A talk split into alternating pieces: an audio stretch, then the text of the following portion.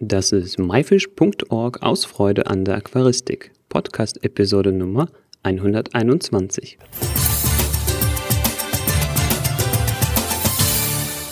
Hallo, mein Name ist Joris Jutjaevs und danke, dass du heute wieder dabei bist.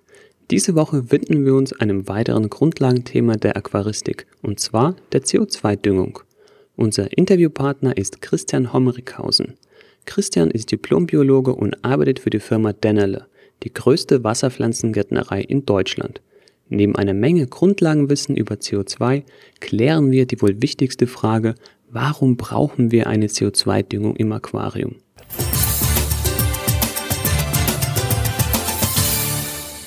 Hallo Christian und herzlich willkommen. Ja, hallo Juri.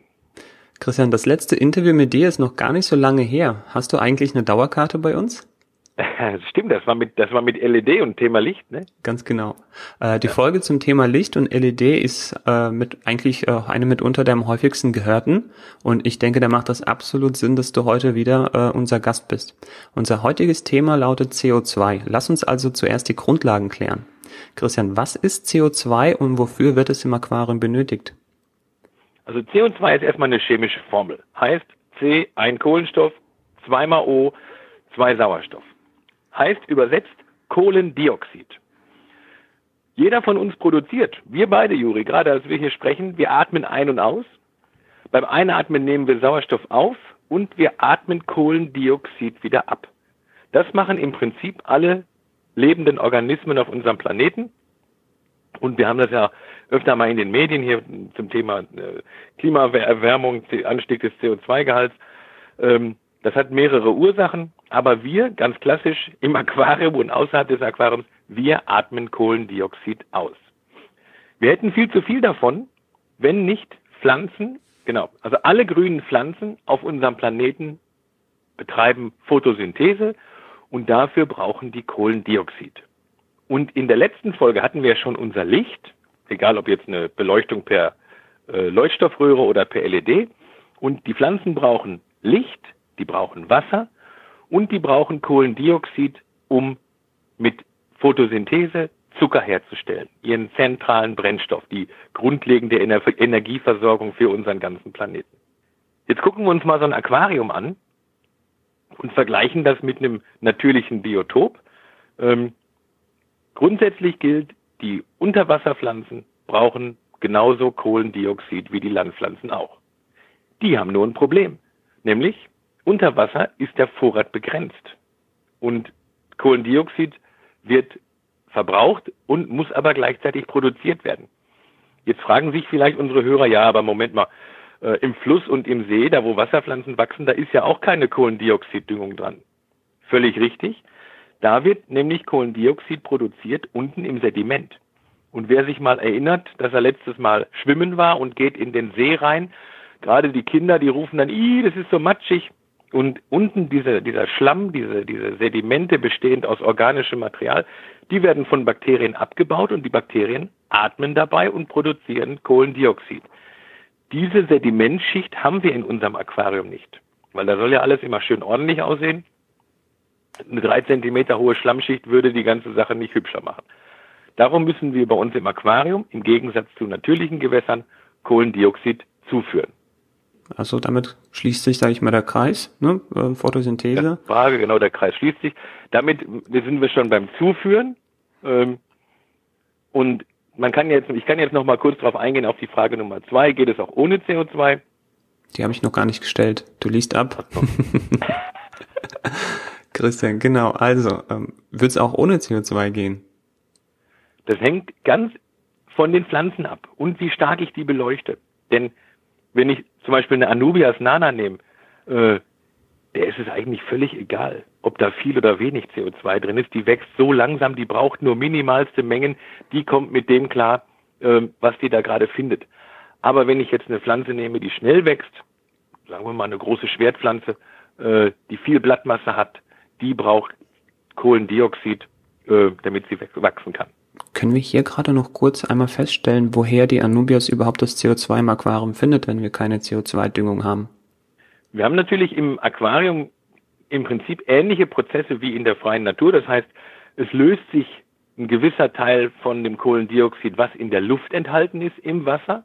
Dann haben wir gleichzeitig noch Fische und Pflanzen, die atmen Kohlendioxid ab. Und wir haben die Mikroorganismen in den Biofilmen und in den Filtermedien, die atmen auch CO2 aus. Aber das ist viel zu wenig für ein normal schnell wachsendes Aquarium. Aber so eine Anubias, die wächst so langsam, äh, die kommt mit dem bisschen, was da produziert wird, klar. Sehr gut. Dann kommen wir jetzt zur nächsten Frage und zwar, welche Wege gibt es eben dieses zusätzliche CO2 in das Aquarium einzubringen? Wir können ganz grob in drei Wege unterteilen. Fangen wir mal mit den klassischen CO2-Zugabemöglichkeiten an.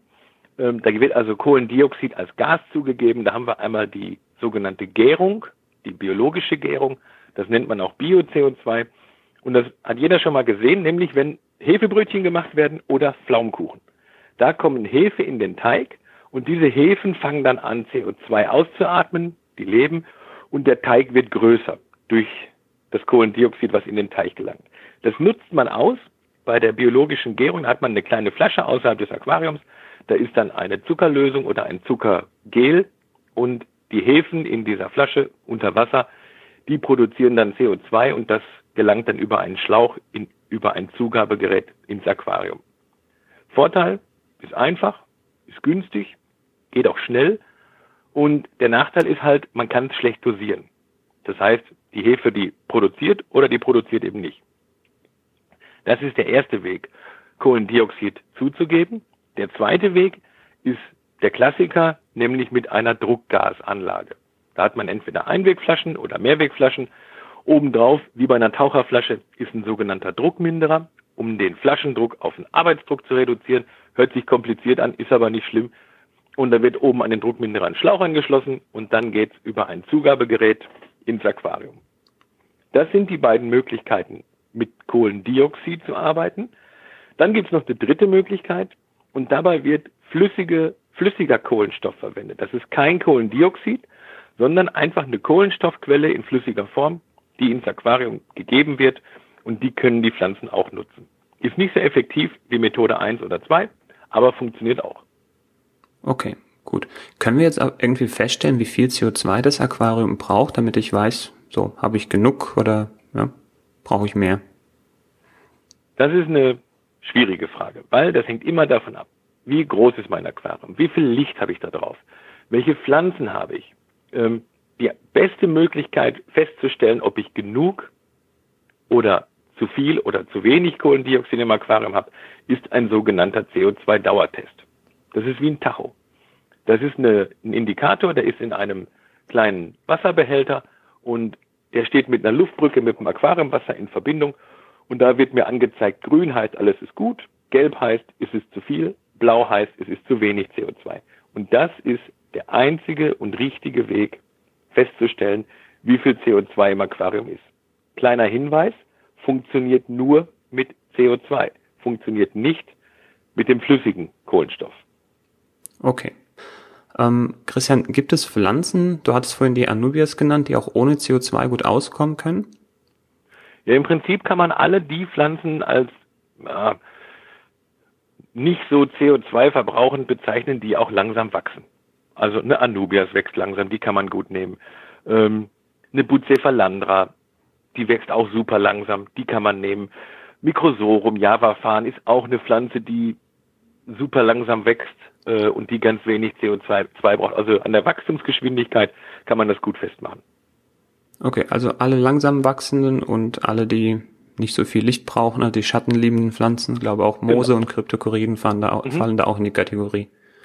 Wobei bei Moosen ist ganz interessant, ähm, wenn man die mit CO2 versorgt, da glaubt man gar nicht, wie schnell selbst so ein Moos wachsen kann.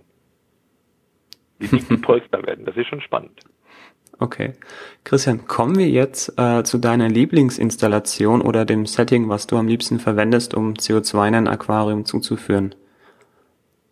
Meine Lieblingsinstallation momentan, aber das ist, glaube ich, aus so einem Spieltrieb heraus, ähm, die, die ist ganz einfach. Ähm, wir haben einen sogenannten Dosator.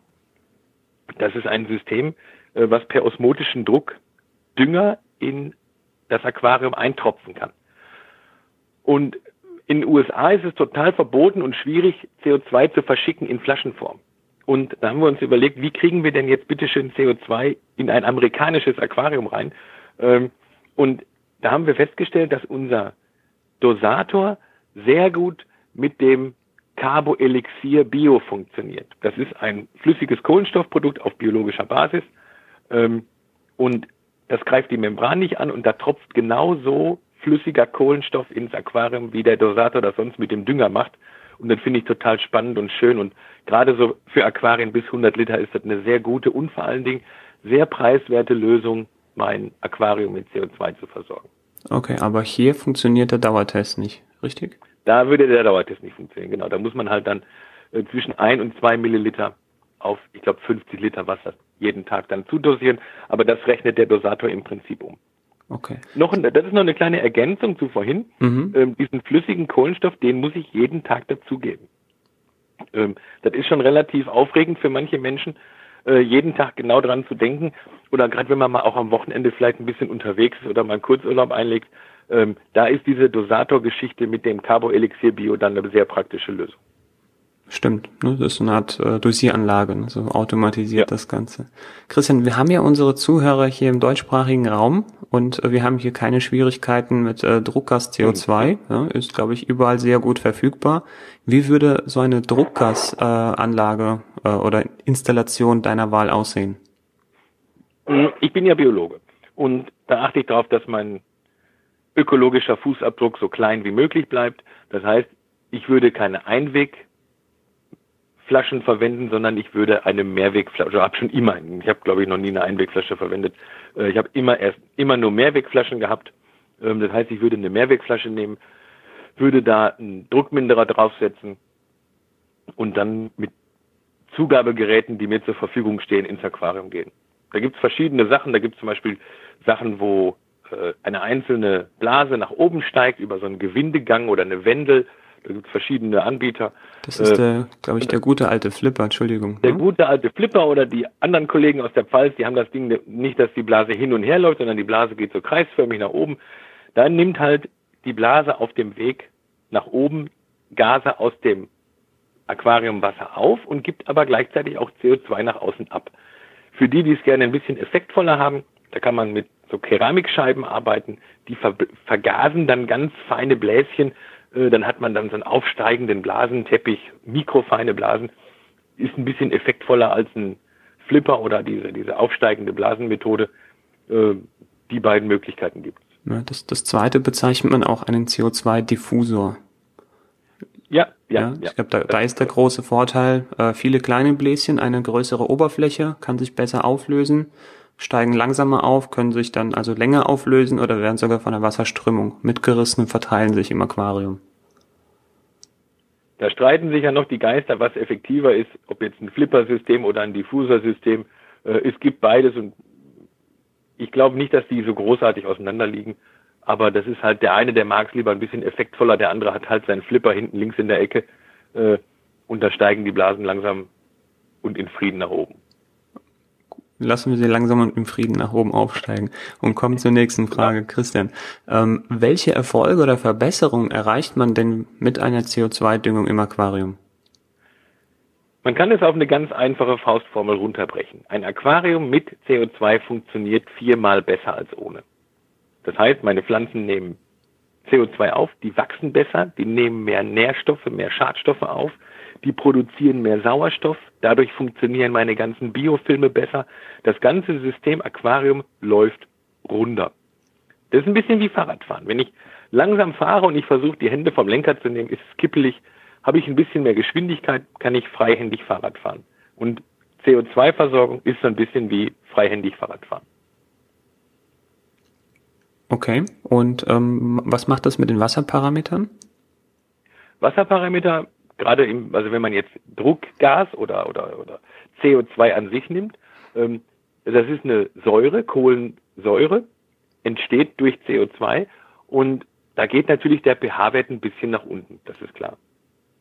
Und wenn ich mich nicht irre, dann mögen das, glaube ich, sehr viele Fische auch ganz gerne, wenn das Wasser ein bisschen im sauren Bereich ist. Also im Prinzip alles außer Guppies und ostafrikanischen Zichliden findet leicht saures Wasser super. Ja, also damit tue ich nicht nur den Pflanzen, sondern auch den Ja. Fischen was Gutes. Christian, abschließend, Thema CO2. Haben wir etwas vergessen? Fällt dir noch etwas ein? Puh. Ja, interessant ist die, die, die, die, die Ursprungsgeschichte. Äh, wenn ich mich nicht irre, war es die Firma Dupla, die ganz am Anfang der Aquaristik CO2 in Flaschen populär gemacht hat und da war CO2 noch ein Gift.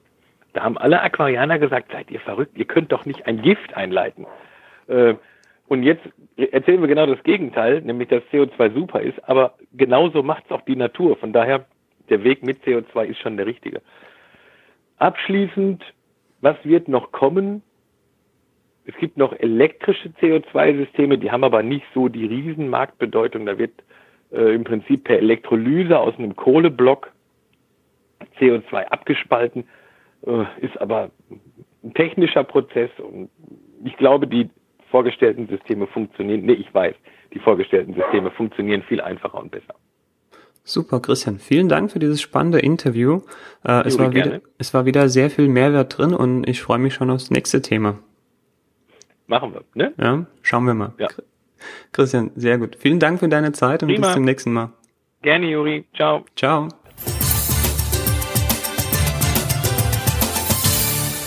Das war das Interview mit Christian Homrichhausen zum Thema CO2-Düngung im Aquarium.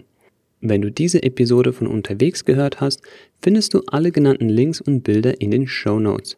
Der Link dazu lautet www.my-fish.org-episode 121, also Episode als Wort und die Ziffern 121. Welche Methode der CO2-Düngung verwendest du? Schreib es uns in die Kommentare oder als iTunes-Rezension. Damit hilfst du nebenbei, dass dieser Podcast besser gefunden werden kann und hilfst uns, die Show noch besser zu machen. Den Link dazu findest du in den Show Notes oder in der Episodenbeschreibung deiner Podcast-App.